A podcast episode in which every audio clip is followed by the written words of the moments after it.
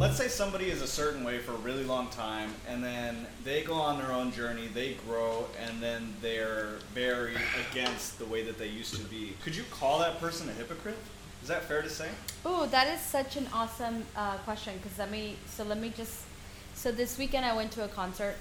As everyone knows, I'm sober, and there was a bunch of, and I've been sober for like what four and a half years, something like four or five months, four years and like five months. Yeah. There was uh, a bunch of people. I was at the Hollywood Bowl, and you know they were drinking, and I'm okay with that. You can drink, but then when we were leaving, they were really obnoxious, like super obnoxious, like not walking, being annoying, yelling at the streets, yelling at cars. Like there was like Uber drivers. They would have these con- like just like obnoxious. Yeah. Um, and then they sell food outside these um, venues, and they're they're eating hot dogs in the middle of the street, and they're in my way. And I feel like I'm very very patient. And I asked my husband, I don't ever want to forget that I was a drinker and that I was that person. But when do I allow myself to? When do I separate myself from that? And when do I? like when do I give myself credit for no longer being that person and give myself the opportunity to trash them because they're fucking annoying? And he was like, well, you know, he's like, I can see how it's annoying because I they're bugging me and I drank. Yeah. And I can see, you know, how You know, I'm sitting right here. You don't have to say they. well, this was Saturday. I'm not talking about Sunday because it also happened to me on Sunday.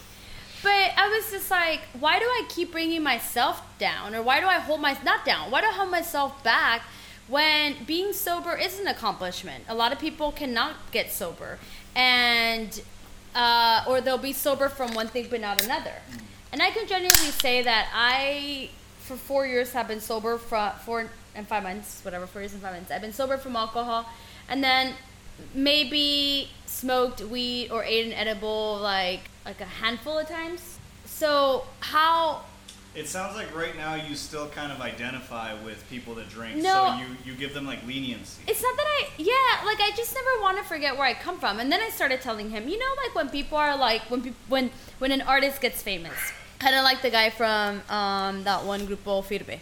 Everyone was like, when he started, man, he's so humble. They loved him, and now they're like, oh, he's a show off, he's that. But like, you guys have to understand that now he he's at a different Level. level and now he's making money that he didn't have before. So why are we mad that he wants to be flashy and show off what he can finally buy and he wasn't able to buy before? I feel like essentially we're being haters. Let the poor man live. What is it to you? And yes maybe they bec- maybe they no longer want to greet you because they no longer need that. Let them be. So I, I was just like i don't know like i feel like everyone's always so hard on these people but why don't we take a step back and just almost see their what how far they've gotten or i don't want to say like praise them but let's just give them credit Yeah. for where they were and where they're at. Uh, it's not easy. A lot of people want to be singers but they can't they don't make it right for whatever reason. So like i said being sober it's not easy especially coming from a family that all enjoys drinking. And when we hang out and socialize that's a big part of that's a part of it right? So i don't know. I don't think i I, don't, I just don't want people to think that i don't remember those moments but I'm over it. I feel like I'm ready to judge them, and I'm ready to. No, no, no, no. no. I've been judging. I'm ready. I feel like you just contradicted everything you just said. No, no, No, no, no. Because I guess sense. what I'm saying is like I feel like for so long I I don't want to forget the the the drunken moments that I had. Yeah. But when do I? Why do I keep holding myself back? When do I give myself But you're a good credit? And when do I celebrate my sobriety? Yeah, you could, question but is, you can you- you can celebrate without putting other people Uh, down. you're in my way. You're being fucking obnoxious. Get the fuck out of the way. Stop yelling in the middle of the street. There's sober people trying to walk through. Get out of my way. Yes, I mean, I'm irritated. And I feel like I am ready to separate the two. Yes, I used to be that in my 20s, possibly my two first, my two years, my early 30s. That's not who I am right now. But, but at the same time, aren't you appreciative of the people that gave you grace when you were going through that? Wouldn't you want to give other people grace as well? I mean, if I continue to just kind of, I have given them grace. And if you don't think I have, me and you need to talk after this. Why are you staring at me intensely? because I feel like I have. I do. I have and I do. But at what point can I thank say you how for I me grace genuinely feel like how when can I finally say the things that are in my mind? Like that's really how I feel. They're obnoxious. Uh, they're not funny.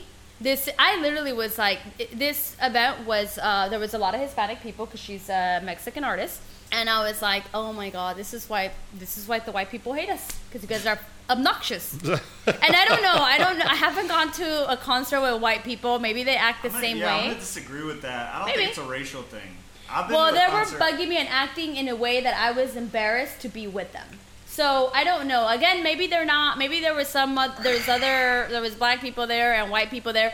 But I saw a lot of Hispanic people, and I was like, wow, I'm so embarrassed. Like the fact that they're acting this way, the fact that they're just doing all these things, I, I I'm very embarrassed. Like I was like, you know what? This is why I like being home. Cause I can't be around this. Do you think it's because you hold Hispanic people to a higher degree? I mean, yeah, of course, I want us to act a certain way because I don't want. Because I feel like a lot of things that other races say about us, I mean, we have to take a step back and try to put yourself in other people's shoes. Like, what is it that we are projecting that they're seeing? Mm. Because they don't just make these things up. We, someone in our community must have given them a reason to say those things. Now, let's as a so let's not become that one person and let's correct that by correcting those behaviors and not being like that one Hispanic person. But instead, we get very defensive and we try to excuse it. I mean, actions genuinely speak louder than words. So let's just go ahead and because I, I that's like one thing that I'm trying to all like now incorporate in my everyday life. If someone says something about me, it might be true. It might be something. Maybe that is that is something I projected in that moment. Maybe that's not who I am, but in that moment, maybe my behavior, I can see why that person has those thoughts about me. Maybe they think I'm a brat because in that moment, that's what my behavior looked like. Did they catch you sleeping at work? Were you taking a siesta? The last time I took a siesta at work was like two years ago. But you've done it. Yeah, but no one caught me. Does that make it better? When I was 18 years old, I used to have a, a supervisor when I worked at the Target in Woodland Hills. And uh, me and a particular person used to show up on the weekends fucking hungover as shit all the time.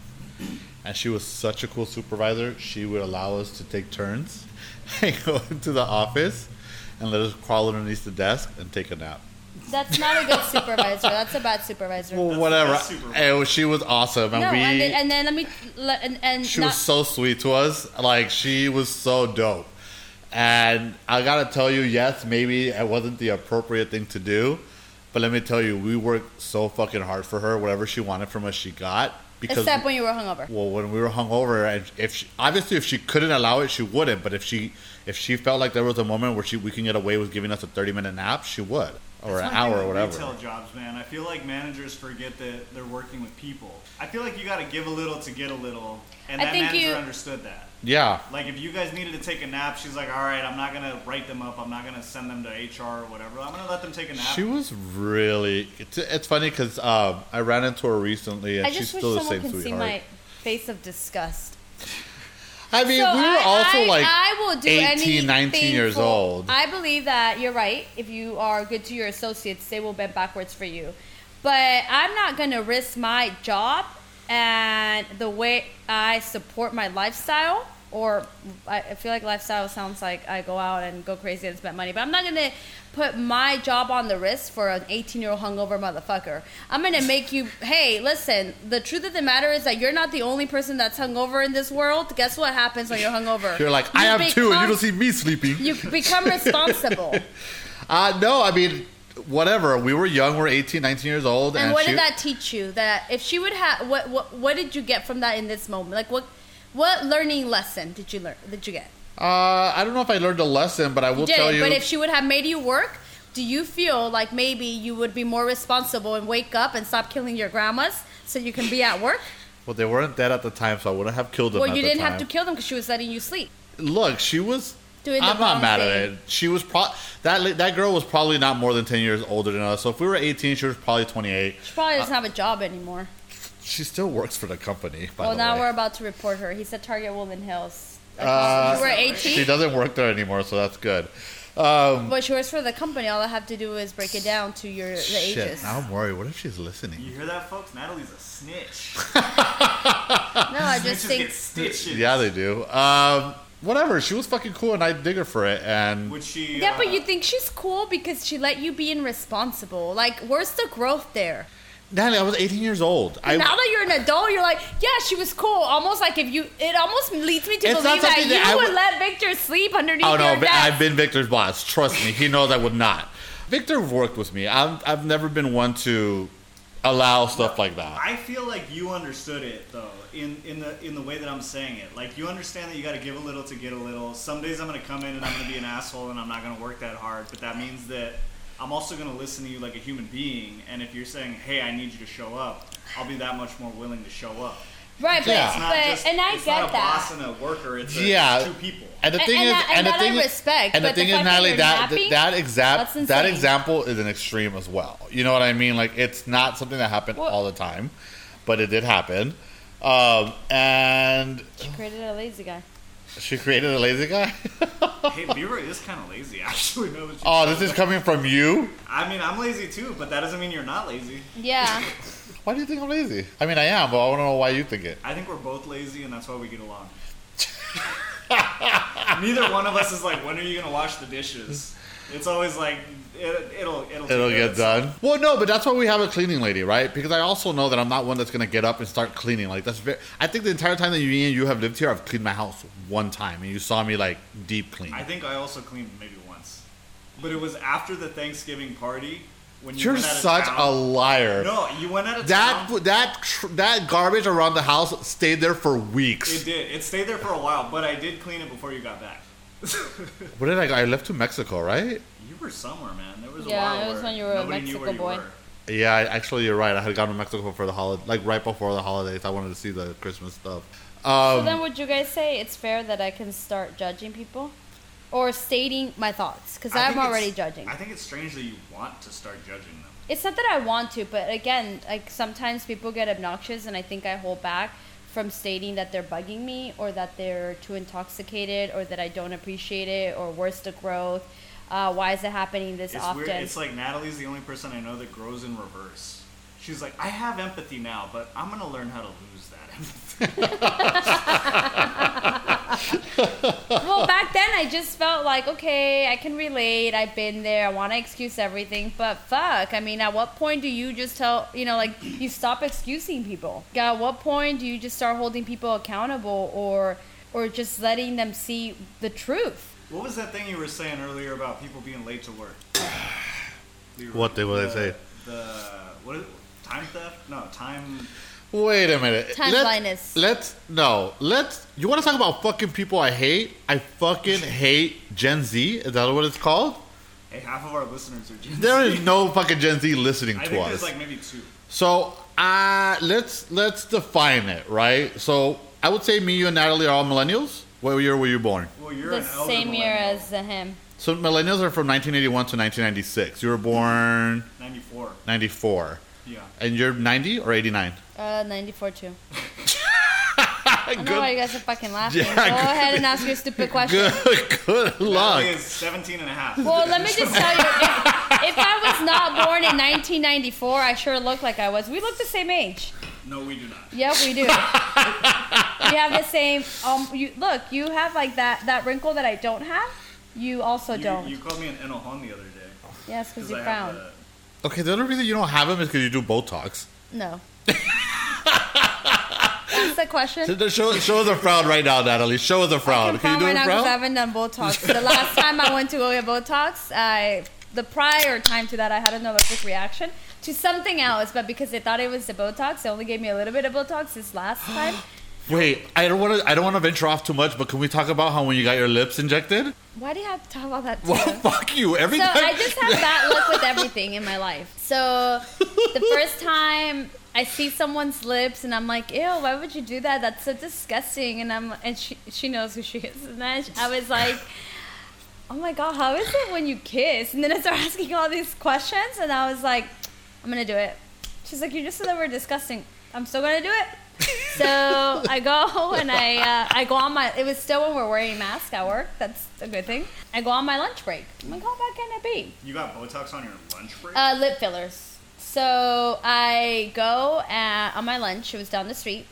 I get the injections, and I immediately, and one of them, Bruce, all like my upper lip all the way to like my nose. It looks like someone punched me. And she starts freaking out and she's like, "Oh my god, this never happened to me before." And um, she's like, you know, just kind of like shaking my lip and I don't know, massaging them. And I was like, "Oh, you know, I felt bad for her because she seemed like she was really nervous." And I was like, "Oh, it's okay. I bruise easily." she's like, "No." I'm like, it's fine, just keep going. And she keeps going. When I see myself in the mirror, oh my God, it's like, first of all, I have these gigantic lips. And then because of the bruise, it like was even more fat.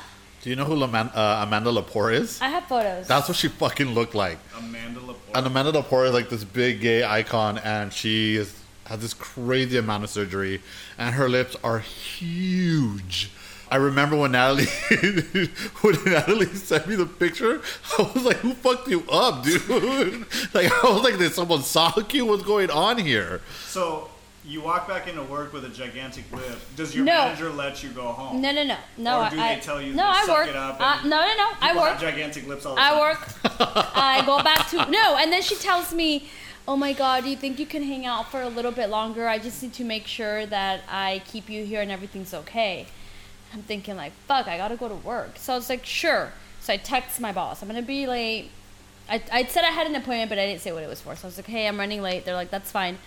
I sit there, they come back, and she's like, "Yeah, it's it's getting worse," and I was just like. You know, when I saw myself, I, I, I was like, what did I do? Um, but I felt bad and I didn't want to cry in front of her. I just didn't want to make her feel bad. So uh, she was genuinely worried. So I was just like, oh my God, whatever. You gotta show Victor the picture. I'm gonna is, show the, him. this is the empathy that she's working really hard to get rid of. so I um I sh- you know so I was like she's like I, I think that maybe you should stay a little bit longer and I was like well I'm on my lunch I actually have to go back to work and she's like okay and then you can't drink with the I think it said you can't use the straw or you So how do you drink water? It's probably I don't only a remember, straw. but so I get to work no, you can't drink with a straw because if you drink with a straw, you have to purse your lips. Yeah. So you probably have to go. Yeah. Whatever. So, uh, um, I drink a lot of water. Like it's, I just have to always constantly be drinking water. So I get to work and I'm like, all right, well, cool thing that we're wearing masks, right? So I put my mask on, no one can tell, and I'm like, oh my god, this is so uncomfortable. I can hardly talk, and I can feel like my lips are literally going through the mask almost. Okay.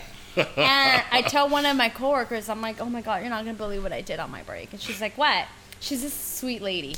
I take off my mask and she's like, oh my god, what did you do? And I was like, no, I just wanted bigger lips. She's like, she's really nice. She's like, your lips were perfect. And I was like, well, now they're better. and then I showed another girl and she was like, whoa, I, you have to call and complain. And I was like, she didn't do it on purpose. Like, I mean, it'd be. How long did it last that way? It lasts like a little bit over a week, probably. Oh my god! So then I, what did your I husband work. say? Okay, I work still through like a responsible adult. You're I walking, stay at you're walking through the, the store, and all your uh, male coworkers are like, "Why is she blowing me kisses through her mask?" And then um, it was so hard to drink water. And then they called me from the place because they wanted to follow up, and I have to go into my manager's office and like secretly sh- like take off the mask. And they're like, "Yeah, it's bad, but just ice it, blah, whatever." Okay. And then like we'll follow up with you. I don't know in a few days. Perfect. And they're like, you know, if there's an, if it gets worse, give us a call. If we're not here, go to the emergency room. And I'm like, I- I'm sure I'll be fine. Um, I drive to my husband's job and I show him, and all he does is laugh. so I was like, he's like, that's what you get for doing stupid things. So, um, uh, anyway, so then um, I was like, I'm never doing this to myself again. A few months later, I was back. I didn't bruise uh, the last time. No, and then the worst thing is that I was like, they're bubbling. And I text, you know, someone that also did it, and she's like, why are you massaging them? And I'm like, massaging them? And she's like, massage your lips. Wait, and then she's like, "Oh my god, they didn't tell you?" And I was like, "Probably not. The poor girl was panicking that she must have forgotten."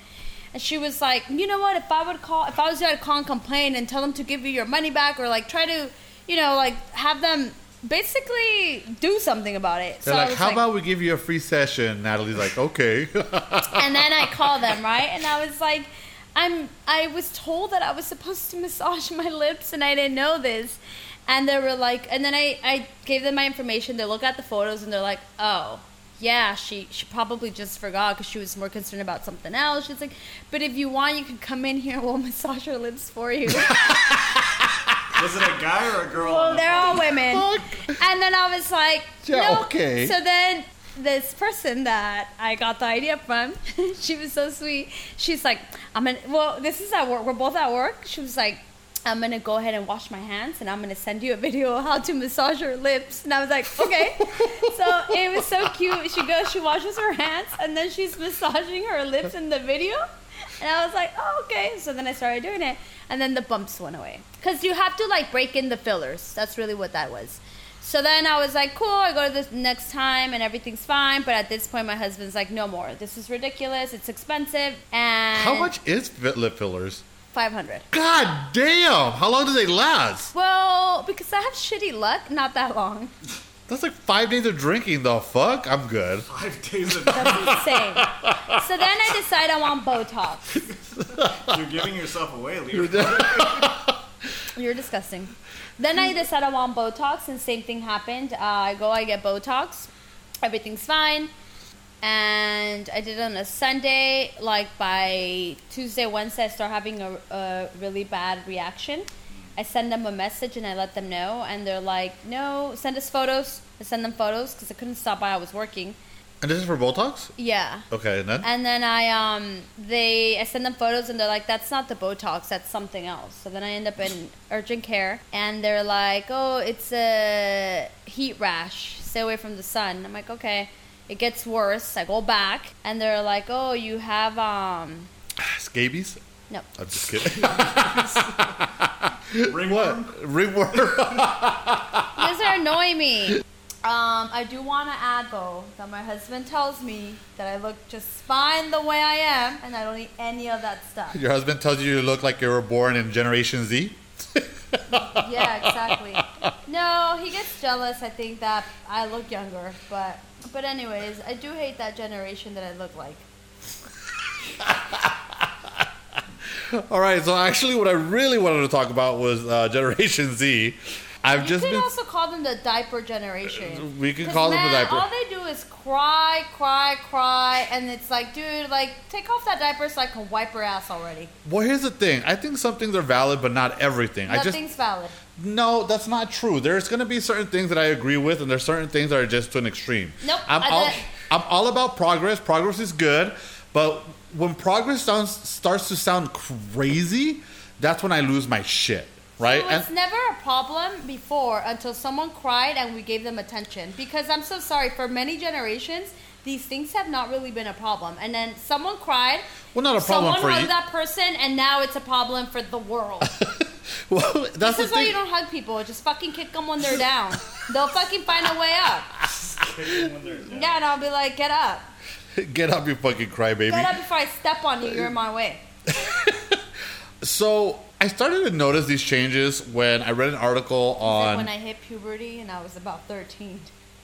That's what it sounded like. Uh, I started to notice this change when uh, I read an article on the show Friends. We've all seen Friends here, right? Have you seen Friends, Victor? I know of it, yeah. Yeah, I love that show. Yeah, I was obsessed with it in high school. Uh, and I was reading an article saying that it Probably because they're rich. they're not rich. They're, They're pretty. not poor. She has a house. It's not a house. It's a big apartment. Are we talking about the same show here? Show or the Girlfriends? actor? No, we're talking about the show Friends. I thought you were talking about girlfriends. No, Girlfriends is another show. So I was reading that the show Friends uh, was pro- like the new generation, Generation Z, was starting to watch it. Right, it's one of the most famous show of all time. It's on HBO Max. Yeah. It, it's pretty prominent. It's I don't know. It's the modern day Cheers, I guess you can say. Uh, and they were saying that it's problematic because of Fat Monica The specifically. modern day Cheers. Yeah, Cheers was big in Why the would you '80s. use Cheers to relate it to So what's a show that would be equivalent to Friends? Okay, Modern whatever, Family? let's- It's the old Modern Family. You say that. You don't say it's the modern day. You don't bring up a show from the '70s. Fine, it's a, it's the it was Who a, has seen Cheers? I don't even know what that My is. age is showing. Fine. So it's like modern Modern Family, but back in the day, right? Okay. In the sense of it's how big it was. Yeah. Uh, but they were saying that it was problematic because of Fat Monica. and that it was problematic because. People are fat, so why is that problematic? So let me read. Let That's me read not, this. So that's a problem that we talk about fat people. Everyone does it, and there's fat people in the world. Tell me what's problematic. So I'll tell you. It says Fat Monica fed into the whole media perpetuated images of overweight individuals as punchlines and nothing more. She only became a worthy character after she lost the weight, or at least that's how the show made it seem. It's not only the fat jokes, but the way the show also implies that Monica is a lonely loser when she's bigger. So Gen Z is like losing the shit, saying they, they fat shame people because a lot of the show she's thin throughout the show, but they do flashbacks, and when they do flashbacks, she at the time she would wear a fat suit and she's heavy, and all of the jokes surrounding those episodes were jokes at the expense of overweight people. So what do you think about that, Natalie? So I think in real life, in a household, we tend to make fun of each other and be playful that way, right? At least So the way we grew up, yes. Uh, yeah, you're right. So I feel like they're a family. Essentially, that's they're their chosen family. The dynamic of the show. And yeah, and they don't fat shame her out in public. It's always when they're Together. together as yeah, like having like family moments or whatever you want to call them, friendship moments. And I think that's normal. At least normal for me. I grew up that way, and I actually think it made me be. Um, made me have thick skin and not get hurt about anything or everything. Oh, I agree with you. Like there's there's an episode where they're doing a flashback and they're looking at her uh, when she's overweight and that whatever time frame they're looking at the video, they, they have a VHS going, and they're like, "Oh my God, Monica, you're huge," and then she's like, "Shut up." The camera adds 10, uh, 10 pounds to to the person, and I think one of them says, "Well, how many cameras are on you?" right? So I get that because that's our dynamic at home, but there's a lot of people that are not like that. They don't have that dynamic, Yeah, they're all the Gen Zs. and and. Also, that's, that's not quite the problem either. Uh, nobody's mad that the characters are fat shaming her. They're mad that the show creators are making, Making fun it of like a fat home belief, like like home. I think what they're trying to say is that they're making this character feel that this character is worthless uh, up until she's skinny, right? When she's skinny is when they say, "Oh, she's beautiful. Oh, she's hot." Because Monica is thought of as an attractive. That's what society ha- what was then and is now still. Well, that's not what it is now. I feel like there's Yeah, a lot of posi- body positivity now, and I feel not. like I think it's still what it is. I just think we pretend that it isn't. That's People not true, Natalie. Because I'm very, diets, I'm people very. are still trying to get skinny. People are still going to the gym. People are still eating healthier. What's the ultimate goal? No one's like, oh, I just want to be really healthy. Everyone is trying to look better. And I'm gonna tell you something about Monica being fat and skinny. Um, when they make fun of her, she's no longer that person, right? She accomplished to do the weight loss. She lost the weight loss, yeah. I don't remember how she does it, but I, I, I think that we we focus always on the negative. Um, but she's no longer that. She's accomplished that. How come the Gen Z generation's not looking at that? So eh, okay, Because she feels better now that she's skinny, and she might be dating more because not because men weren't paying attention to her then. It's because she's comfortable in her own skin now. So I like that. Okay, so you said you know she was overweight, she took accountability, and she changed it. Yes. Okay, good. I'm glad you said that because there's another term that I had never heard of until recently. Do you know what time blindness is? No. So time blind, so time blindness is so. I'm laughing because it's ridiculous. Time blindness is someone that is perpetually late. Okay, So- Irresponsible. well, you can be responsible and be on time, right? There's different ways of being irresponsible. So this, the reason, okay, I'll tell you why. I saw a video. with your time. I saw a video where a girl was looking for a job, and she said, "How do you guys respond to time blindness? Like, is there any grace? Do you guys, um, do you guys assist us with time blindness?" And the person that she asked was like, "Are you crazy? Like, if you don't show up on time, you don't have a job." So if you feel that you have time blindness, good luck. You're never ever gonna maintain a job long term. And the girl gets, she's a Gen Z girl, super offended. She's like, I can't believe that they were so nasty to me for asking a simple question. I just wanted to know if they accommodated time blindness. So um, I think it's a valid question. Good for her for asking. If you think, I see, I don't even think it's a valid Um, question. I, just- think it's ridiculous. I actually appreciate her asking that question because I would move on to the next. well, yeah, I from, wouldn't hire her, but from- I appreciate the question because now I know where she stands. From an and employer, now I- I know where what why I don't want to hire her. from an employer, I agree. I mean, I wouldn't shame her that way. I would just explain to her, you know, unfortunately, at this in this company, being on time is really important. If you are not on time, then you accumulate. Let's say there's a point system, a point system, and that could lead to you losing their, your job. So I, I don't think this is the fit for you. Good luck. Yeah, you're basically saying Go to Target. They let you take naps while you're hungover. look, look. Here's what I think. I, I, I agree with you. You're basically telling because I used to hire people all the time, right? I still do. Uh, basically, you're telling me you're never going to be on time. You're going to be a fucking headache, and you're the person that calls HR and says this person, you're sick. this person is not accommodating my, what would you call it, illness, Time. So who created this Disability. word? disability? Yeah. Who created this disability word? You see what I mean with it's a disease. I, it, it starts with a simple thing, and then it becomes like now we fucking let them run wild. Well, that's the Exactly thing, though. I Uh, mean. There's all It's these. not a disease. You're a fucking drug addict. Fix it or get out of my way. Why are we still talking about drug Because I addicts? just want to let you know how it starts with one thing. Like it's a disease, right? So now you're a disease. Now time blindness is also a disease. Like where we where wh- when do we say enough is enough, people, with your bullshit? You're a drug addict. You're addicted to heroin. Get help or go on. The, go get away from me. And then no, young lady, you are pretending to have a disease that doesn't exist.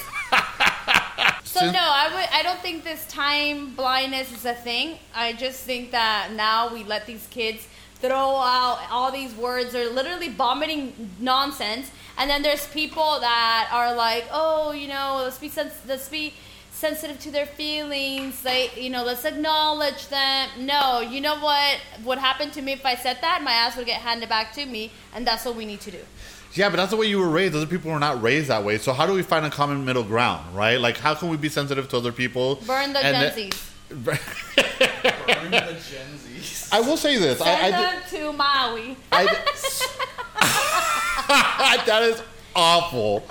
Uh, I'm just let, kidding. That's let, let's move on. The uh, people I from wanna- Maui are practically homeless now. Well, Thoughts the and good prayers. thing is that Thoughts and prayers, yeah, I seriously. Say, I mean, I really want to go to Maui. Because God forbid we do something. So Thoughts and prayers. I don't want the Gen Zs there because I would hate to show up and see them. So send, send them somewhere else. And I just said that people from Maui are homeless. That's not even a cor- politically correct term anymore. The politically correct, and this is a Gen Z thing too. They're not homeless anymore. They're unhoused. Home, less is what I choose to use. And I am not politically, politi- what is it? Politically, Politically correct. Incorrect. yeah, you're very politically incorrect. It's homeless. Why do we have to change it? Uh, it's more sensitive to them and uh, to the unhoused community. Oh my god, yes. Right now they're crying because we're calling them homeless, not because their whole house and life fucking literally it's been destroyed. They're more worried that we're calling them calling them homeless. That's the kind of shit that I mean. Like you really think that if my house burned down, I'd be worried that my neighbors are calling me homeless? No, I'd be sad and devastated of the loss. What you know, having to start over, the memories. That's so maybe the Maui, maybe the Maui situation is not a great situ- uh, scenario. But the Ho- fact that but the people to- that are unhoused in downtown LA, that people live in in Skid Row, like I don't think that's oh, a big deal. They have a disease, brother. They're drug addicts. It's the disease. That's so fucked up because most of them are. Most homeless people. You know why we have a huge homeless population in California? Because Ronald Reagan closed down a lot of mental institutions during the 80s. In order, I'm not sure why he did it. I think he did it to save money or some Because bullshit. people- you know why? I don't know. And what happened is when they closed all these institutions down, all these fucking un- all these unhoused people that had mental disabilities were free to roam uh, Los Angeles, and that's how we created this huge homeless population between the 80s and now. And the problem is that it's getting out of hand now because we used to contain them in Skid Row, and when COVID happened, we couldn't contain them because the federal law was you cannot keep people. People have to be six feet apart, you think all It's- these which is why, illness? which is why they spread out throughout the entire county now. So you think that these people are, are all mentally ill? None of them are struggling with addiction. I think it's a combination of both. So let me just read this to you. In 1981, when President Ronald Reagan disinstitutionalized the mentally ill and emptied the psychiatric hospitals into so-called community clinics, the problem got worse. So yeah, is there a, is there a portion of the community that's homeless that um, that probably don't have a mental illness? Yeah, I'm sure there's a portion of it. But a lot of them are people that were institutionalized for psychiatric issues and now they're on the streets. So, but they these hospitals is that what they're called? They were yeah, they were basically hospitals. Do they still exist? No, he dismantled them. So, what do we do with those people? Like, let's say I start becoming schizo. Uh, the what is my husband's option? Either he takes care of you or he puts you. Yeah, there's somewhere that he can put me. I'm sure that there's yeah, but if stuff. but there's a lot of people that don't have someone that care about them enough to put him in those So then situations. that's the first problem. Would you say what nationalities do you see out there with these problems? Well, nationalities are countries, so I would say they're all Americans. Okay, and what about their ancestors? Why did you just say it straight out? What race are they? Uh, it's a combination. Actually, I used to go. Uh, well, it's do- because you live in, in Panorama City, so there's a lot of Hispanics. So let's okay, no, but wait. I used to, go. LA. What- wait, I used to go feed. The, I used to go feed the homeless every two weeks with a buddy of mine, and the nationalities are mixed. It's black, white, Latinos. Mm-hmm. Oddly enough, I don't think I ever saw any Asian homeless people there. No, because they take care of their own people. Uh, They but take it, care of each other. I think that's the problem that you have a child that has a mental illness and you just instead of uh, giving them the tools to succeed, you kick them to the side or you kick them out of your house. That's the problem. The families.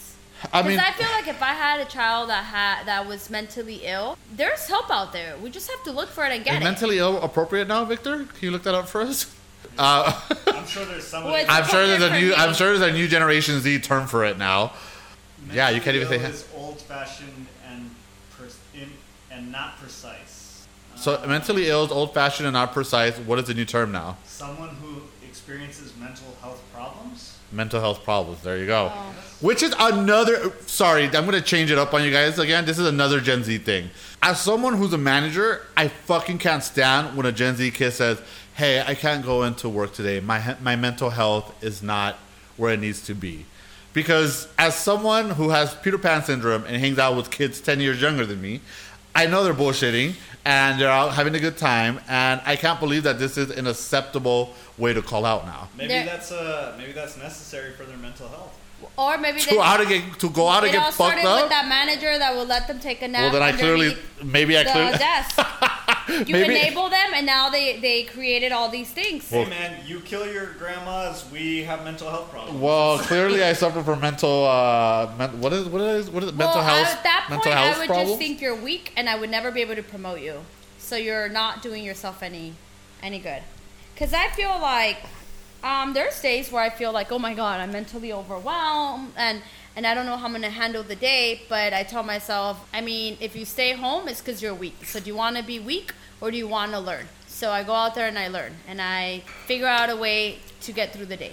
and I agree with you. I, I, there's days where I don't want to go to work, and I would love a That's mental health you're day. hungover. I don't drink. Um, I don't want to go to work because I because I feel mentally unstable in that day. but what I was gonna say is, those days I do feel that way, and I'm just like, fuck, I don't want to go to work. But I don't feel up because for after you drink, you feel depressed. God damn it, let me finish.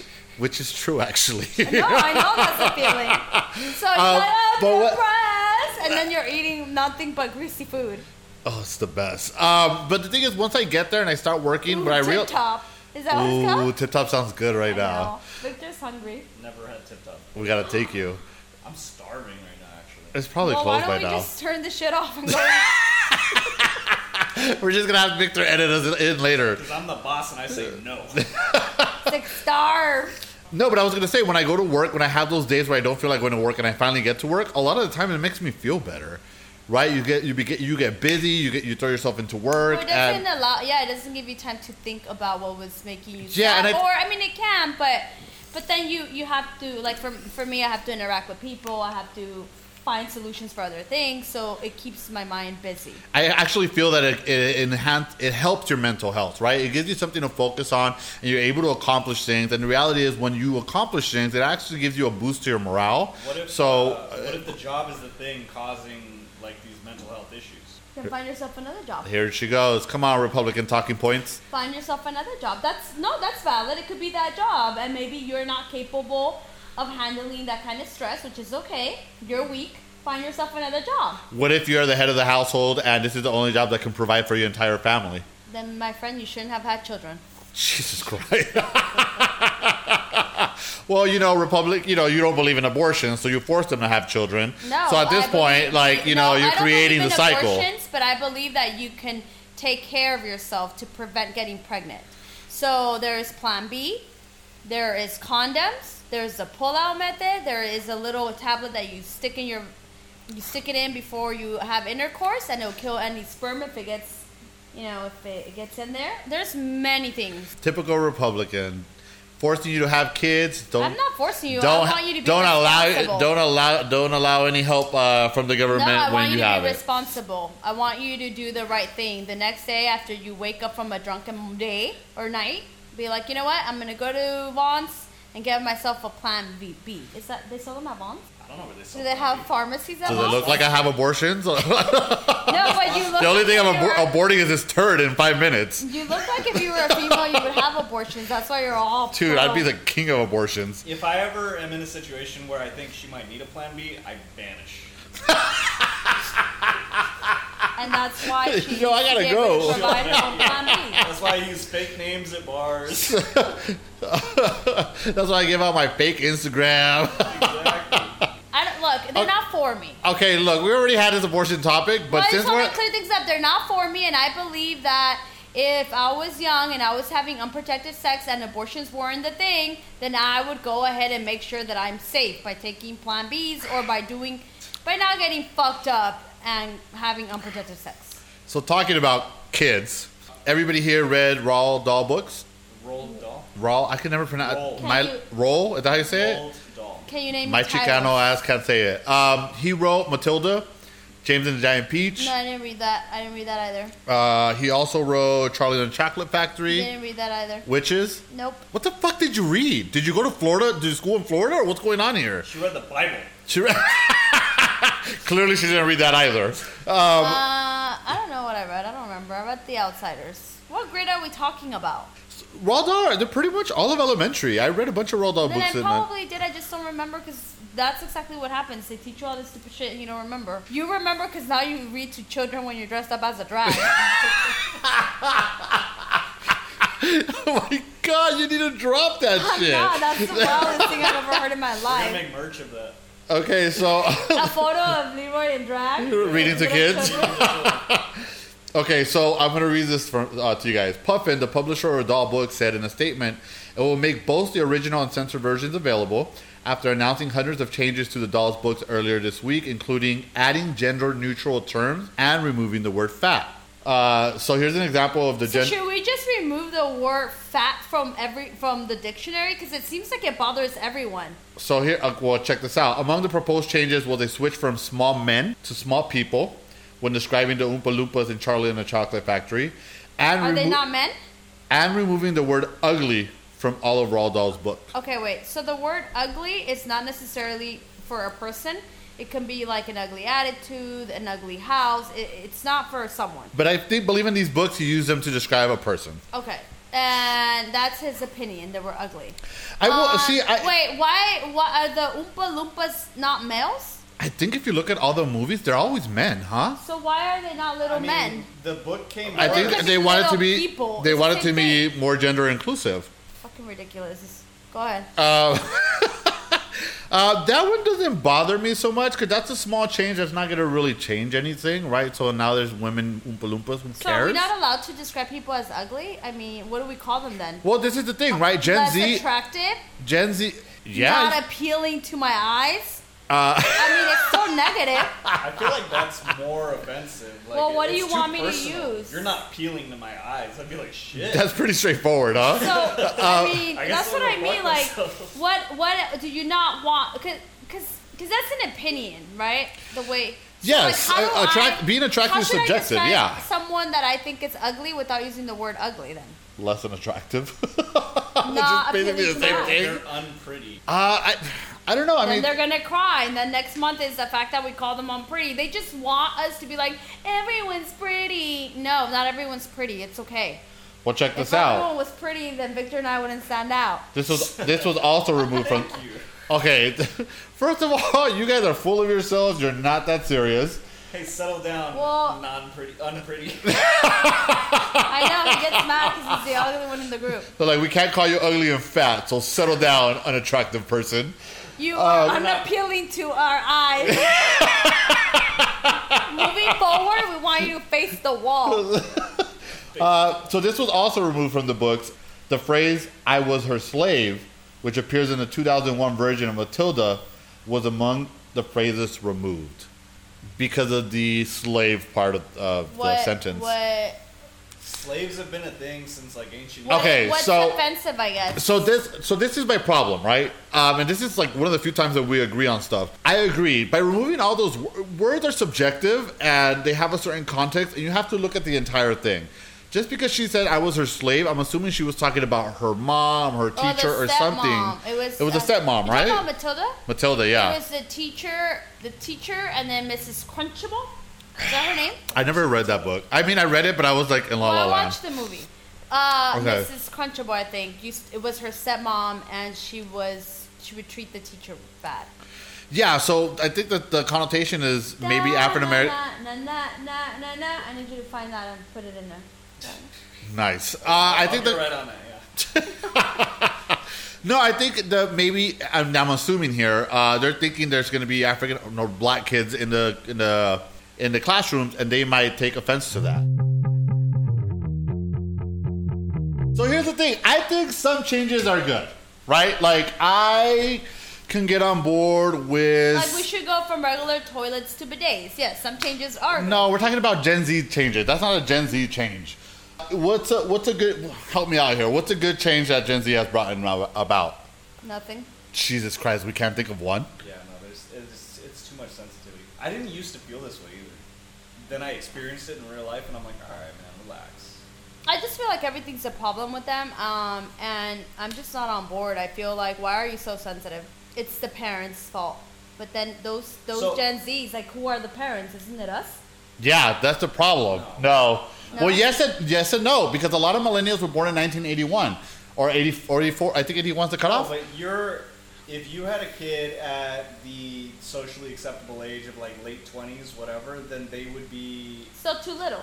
they would be uh, Generation Alpha right now. But check this out: if I had a kid at let's say 21, they would be Gen Z, and But they they would be they the- would be almost, if not an adult. Actually, they would be an adult. They'd so be- yeah, they'd be- they would be an adult. So then at that point, I would have created that fucking monster, right? And the truth is, uh, that's what I think the problem is that parents don't know how to. Uh, I guess maybe my generation, like we don't. Uh, it almost seems like we don't know how to control our children, so we're letting them get away with this stuff. Because I can't, I can't imagine telling my parents, "Hey, um, can you call me instead of she, they?" To be like, "Get the fuck, go to your room and shut up." Like that's the, the response I get, and I go to my room and shut up, and then I grew up to be a she. Like, It's okay. It's it funny is. because I was actually reading an article that uh, for, the day then thing is definitely a Generation Z thing. It's something that they brought about, right? But I was also reading that people people are putting their pronouns in their resume now, and people that put in their resume they them are less likely to call back, get a call back, and. I mean, for me personally, I don't have hangups about it. I don't give a shit. If your resume is good, let's go. But I can understand this guy's gonna, this person is going to be a headache. This person is going to be an HR issue, and at that point, I'm being a problem. You're- well, no. no, because I'm the problem. Because now I'm discriminating against you because you're a they them. Well, I'm gonna right? tell you so thing. even when I work, I want to. I'm not gonna go to work and make my life harder, right? It's already hard to, to, for example, to manage people. So why would I complicate my life and hire someone that I know, you know, not everyone's on board. Maybe someone's gonna make a mistake and not purposely call they a he or a she. I mean, I don't want that kind of stress. Like it's already str- work can already be stressful.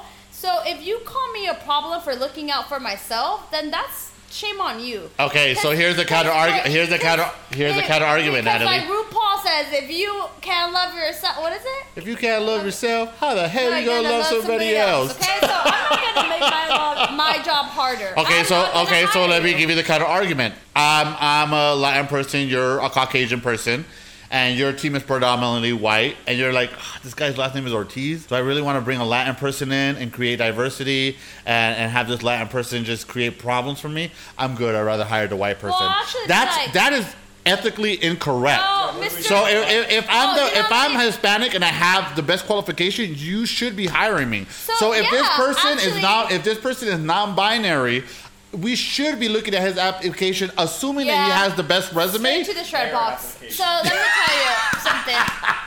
Um, so maybe dick. Mr. Ortiz is married to a Hispanic guy, and he might not be Hispanic. Even So, worse. so he's gay. So I'm gonna go ahead and I can tolerate gay people. I'm gonna go ahead and. But you tolerate gay people because you grew up in a time where where it was becoming socially acceptable. We did not No, grow I up with that time. you We did not grow up with that time. family. Uh, w- Even better. So uh, I don't know if that's better or worse. Uh, but right But now, I, I, I do want to say I wouldn't shred the the application. I would review it. Go ahead. that was just a joke. You to me. still deny it, but at least review I- I it. just- I reviewed the make you application, and your qualifications are not up to par to the company standards. Unfortunately, I would need you to remove that because I never want this to come back and, and haunt me. So you grew up in a time when gay people it was starting to become socially acceptable. So I would argue that these kids are growing up in a time that trans and they, them, and non-binary people are socially acceptable. So when they are our age, they're not going to think of that as an issue the way we think of it as now. Well, why do they feel like they have to put it in their resume? Can't they just put their name and last name and then I come and you you interview? Because it creates less complication. Instead of they walking, instead of they walking in and you're saying, "Hi, nice to meet you." Um, Raquel, let's say. Uh, what should I not call her by her I name? mean, yeah, you could totally avoid pronouns if you what it want. The point is, it it avoids it avoids that Because I awkward. don't be like, "Hi, nice to meet you." She. It avoids Call that. her. But you could you could argue that. What, let me uh, finish my goddamn point. It it avoids complications Don't during the. Inter- sorry, Victor. It avoids. I'm so sorry. That was not meant to come off that way. It avoids complications no, during the interview. I, me and you can be interviewing Victor for the position as our editor, right? I wouldn't hire Victor. Uh, Yeah, me neither. I don't know how we ended up with The him. only reason this shit is possible. You know what? If you're out there, you're an editor. Please call us. We're ready to fire Victor. um, but if, say we're interviewing I'm Victor. edit fucking music over this entire part.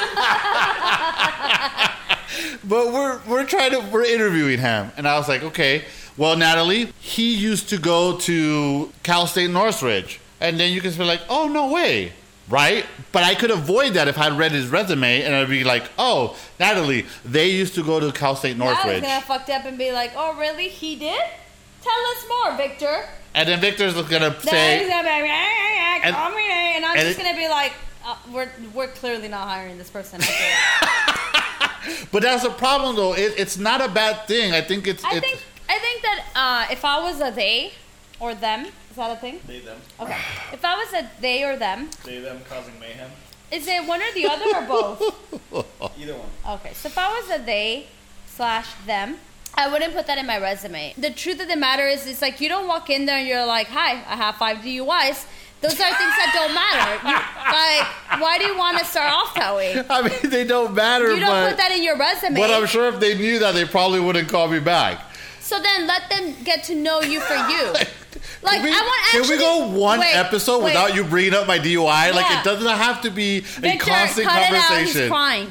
hey, let me ask you a question. Actually, when you What? go to interviews, do you explain? Do you let them know that you're gay, or do you sell Leroy as a human and what you're capable of doing? So I remember this happened to me twice. I remember when I got hired at uh, at BB on Rodale. I went to work and I went upstairs and they were introducing me to everybody and they introduced me to Hakim. And Hakim's like, he looks me up and down and he says hi and he shook my hand. And then when no one was around, he comes up to me. He's like, "Your name's Leroy?" I said, "Yeah." And he's like, "Bro, I thought you were gonna be a fucking brother." So then I'm cracking up, and he's like, "I was so excited to have another like, like, "I am a black guy brother. hanging out with me. I'm me." an older brother. so your last name, people could So- affect you because people don't want to hire black people. Is that what you're saying? so well, that's not what I'm saying. What I'm so saying, what are you saying? what I'm saying That's what it is, sounds like. what I'm saying, yeah, possibly. I, I didn't realize that my name being Leroy was such a big fucking deal. And the truth is, first of all, there's not a lot of Leroys out there. But when they are Leroy, they're two things. They're either African American, fuck, they're either black or they're like really, really old white Southern men. And both Leroys that I've met have been one or the other. I've only met one other Leroy by pure chance that was Latino, and it wasn't even his first name; it was his middle name, and it was actually one of my ex-boyfriend's brothers. um, so, yeah, I never realized that it could possibly. I don't really feel like it's ever been an issue, but now I wonder. You know, after reading a lot of different articles, is it an issue? I have a, a name that's considered black, and then I have a last name that's Latino. Can how much is this fucking me up? You know? Maybe, maybe it is, but my, you never answer my question. So when you walk in there, do you let them know you're gay, or do you think that's necessary? That's a completely different topic, but no, I don't initially tell people I'm gay. You Uh, let Victor, them get they you let you let them hire you based on what you can get. yeah, but being gay is not something you can physically see, Natalie. I can't walk into a room and someone's not going to physically see that I'm not But Caucasian. that's what I, well, okay. But with the they and them, why does it have to be in the resume? Why can't you properly? because you can't physically see if they're they or them. That's how they right, feel. right, right, right. So then, if I'm like, oh, let's say Victor's a perfect example because he's a they. So Victor comes in. I thought I was a handsome man. I- Um, A cis man. I'm like, oh yeah. So then I do that. Where you just said, oh, he went to whatever, right? To Pierce College, and then you can respectfully let me know that you want me to refer to you as they, and then I could do that. But at that point, I'm at least giving him, getting to know him, seeing his presentation. I might give him a shot at that point. But if I see it in the resume, you're right. My first instinct might be this might be a problem for for the team. This might be a problem for someone else that I that already works here. They might offend them, and I don't want to get. I You don't know, want to put that, that- person through that. That's a very old school way of thinking because I agree with you. It's not something I ever talk about. Like, I will never bring up my. Well, first of all, you shouldn't bring up your personal life in an interview because that's just unprofessional. But even when I first start out at a job, uh, don't wear open toes. That's also unprofessional. yeah, who the fuck wears open toe shoes to an interview? That's ridiculous. All the Gen Zs, they come in like sneakers. Like it's the first thing I notice when people come in for interviews. Mm-hmm. Um, if you don't look presentable and you didn't try, I lose interest. you know, it's funny. You're right because a lot, yeah, a lot of the Gen Z people they don't dress up anymore. I don't see And then they people in, in slacks or anything like that anymore. The other day, To be fair, they the look presentable. They're like well groomed, but I don't see them like. I remember before, even if I went to fucking McDonald's, like I would wear slacks and dress shoes. You know what I mean? And that's what our parents taught us. That's what I really think it comes down to. Yes, the other day I did an interview and this kid was chewing gum, and I was like, no, uh, he, I can't, I couldn't, like, I couldn't get past the gum. But the other uh, person that was in the room was like, I, I think he'll be great for this, and I'm like, I can't get past the fact that he's chewing gum the whole time. I remember when I used to be a store manager in Houston. I won't say where. Do I remember this person showed up 20 minutes late? Can I name them? No. But I will say what they are. No. It's a scary place. it's the Art Artantica. What is Oh it? my god! I'll help you. I'll, I'll help you. I'll help you. I'll help you. This will be fast. It was an old man dress place. It was a young person dress place. It was a furniture company. It was a scary, A scary place. place. It was a fashion forward man company at the Galleria. And those are the five jobs that I had in the three years I was there. You're welcome. He also worked at Whataburger. What is it called? I never worked at Whataburger. oh, there you go. Oh. well, he might as well. He was always there. So this kid, so this kid shows up 20 minutes late, and they're like, "Hey, I'm sorry I'm late." And I said, "Hey, I'm sorry I'm, I'm not gonna be able to interview anymore." And he got really upset. You're being racist. I, I was running late because of X, Y, and Z. And I said, "I'm not being racist. I have the next person coming in in, in 10 minutes, and I just don't have the time to interview you. So I'm sorry. This interview is no longer gonna happen." Now the truth is there was nobody after. But the truth is I'm not gonna hire somebody. You couldn't fucking call me and tell me you'd be 20 minutes late. And even if you did call me and tell me you're gonna be 20 minutes late, I'll, I'll eat five minutes. I'm not an unreasonable person. But goddamn, 20 minutes? He Come on, dude. Time blindness, Leroy. Ti- and he was a Gen Zer, so yeah, to sensitivity. just so you know. Uh, Yeah, no, I don't think that's okay to I be was- late. I was 45 minutes late to an interview one time, and I still got the job. Yeah, that Yeah, was they were because desperate. Leroy's They were hungover. extremely desperate. It's because Leroy, sho- it's 'cause Leroy showed up 30 minutes late, and you gave him enough time to prepare for the interview. He woke up from his nap underneath the desk.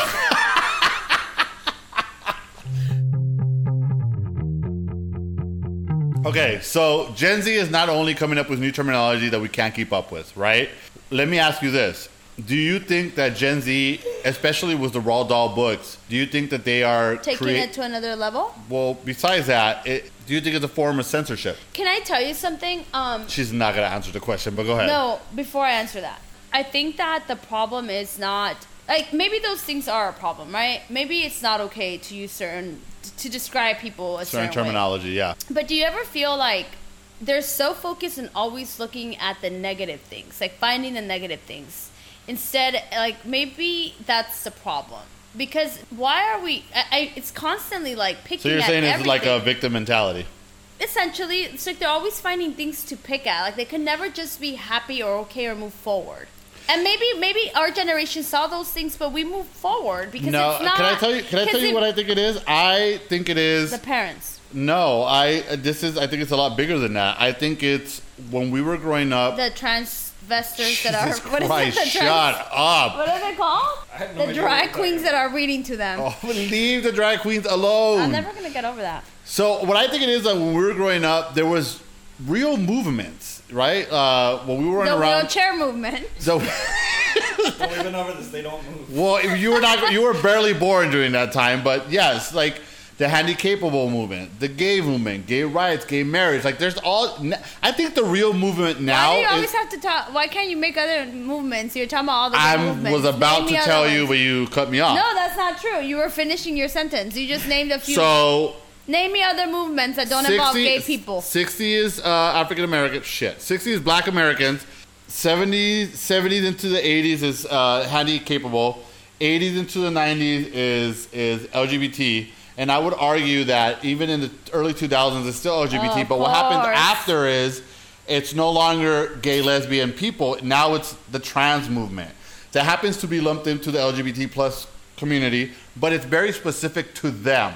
So while we're fighting for rights for trans, I also feel like maybe this generation is feeling like, well, what's our movement? What are we fighting for?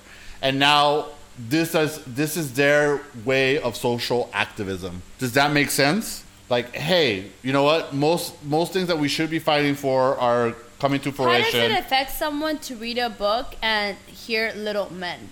Like, how is that a movement? Like, I guess, like, I wouldn't say it's a movement in particular, but I would Like, say there's that bigger things in the world that are happening. Like, I think maybe, like, like you've been talking about mental illness, right? yeah. Maybe finding a home for them. Like, there's bigger things that they can be doing, but they're focused on little Oddly enough- or little men. I'm sorry. I agree with you. Yeah, we our movement doesn't have to be um, specific to nationality, gender, or race. that it's that they're it could be to they circumstances. about Yeah. They're sensitive about everything. They Yeah. all need therapy. No, I, I agree with you. I completely 100% agree with you. And I don't know. And I'm just trying to put into perspective, or at least trying to understand where they're coming from, right? My problem with what's happening now is there's just a lot of censorship. We're pulling, we're pulling stuff from TV that we enjoy. We're pulling certain. Yeah, like voca- if you don't like it, just turn off the TV or change the channel. we're pulling ver- uh, vocabulary you out of like books Al that we don't. Bundy? Oh, I love Al Bundy. I know, and now now they probably don't. and it's the him. most fat phobic show of all time. Hated fat. Oh my god, I love Like that most show. men do. Uh, that- but there's uh, but there's a, that's the thing though, right? We're we're starting to have this sense of censorship that I don't appreciate. Like, why are we removing words from books that should be there? Being ugly and being fat is subjective. I think guys of a certain stature are super attractive. I don't like skinny guys. I appreciate old shows. Like I can watch Married with Children now and I can laugh and I can see how it can be problematic and hurt people's feelings. But at the same time, like I can watch Friends and see the gay jokes, and they don't bother me. There's a lot of gay jokes about the lesbian. secure with who you are. I'm secure with who I am as a focused on other person. Exactly, I'm And secure because with. Because they're probably facts. Yes, it's fa- it's a fact. I'm gay. So I like that. but jokes are facts. I don't know about. But no, what I'm trying to say is, I think that's what's missing with the new generation, right? Like we were like we grew up, we raised these kids on everybody gets an award. Oh, you played baseball, you get an award. You get an award. Like Instead of- there's no losers and winners. Oh, no, when I someone play- has to win, someone has to lose. Exactly. The Like when I played t-ball, actually that's not true. I actually got a trophy. I don't know why we I lost. I actually made the team lose, but that's another story.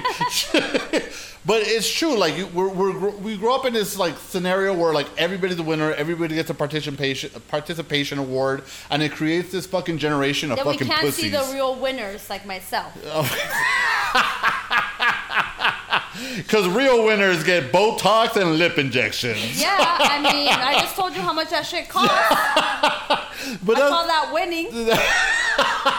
but no, yeah. I'll tell you one thing. It's interesting that you say that because I really one of my favorite shows for me is The Office, and it would really bother me if they would remove uh, things or or episodes or censor stuff. I don't. I enjoy the show. Uh, it's not fair for people like myself that Oh. have that kind of dark humor. Can I just tell you my favorite part of the my favorite joke in the Office season one when they're like doing that that exercise where they all have like cards on their foreheads and they have to figure out who's what. And the And- driver one? Yeah, and then she's like, some would say, and this is a negative stereotype, that we're bad drivers. And then Dwight goes, Oh my God, you're a woman?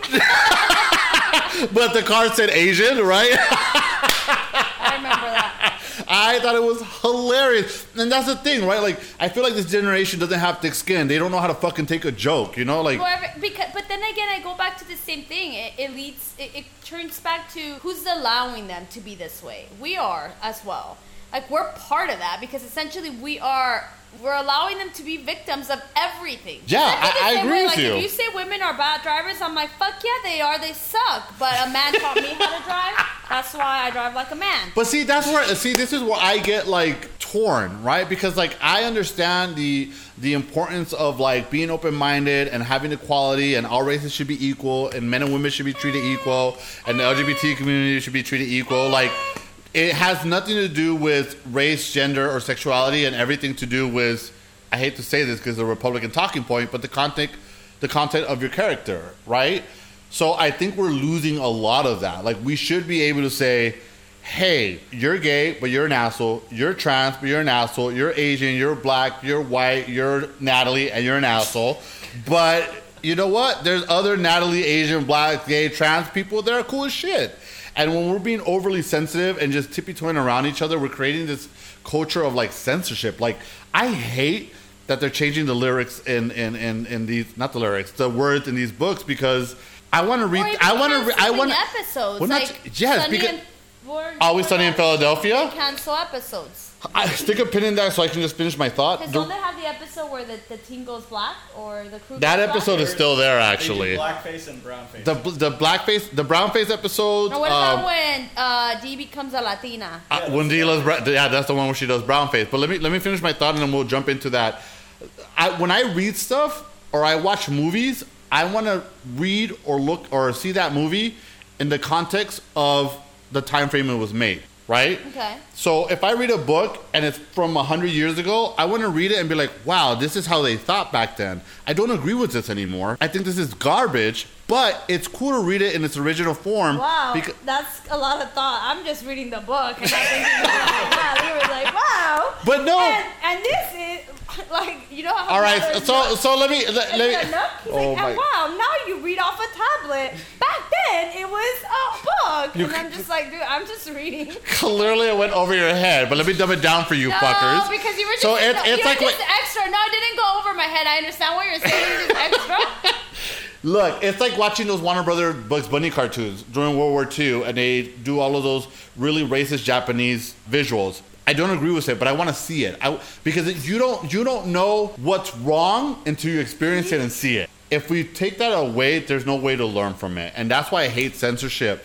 So, based on what I just said, we can go into Always Sunny. I fucking hate that they removed the episodes of Dee with brown face because I feel like you're missing the fucking point of the episode. The point of that show is that they're so obnoxious, racist, sexist, ridiculous. You don't want to be friends with these people. And oh, it's I do. I kind of low key too. But they're so crazy that that's what makes the show funny.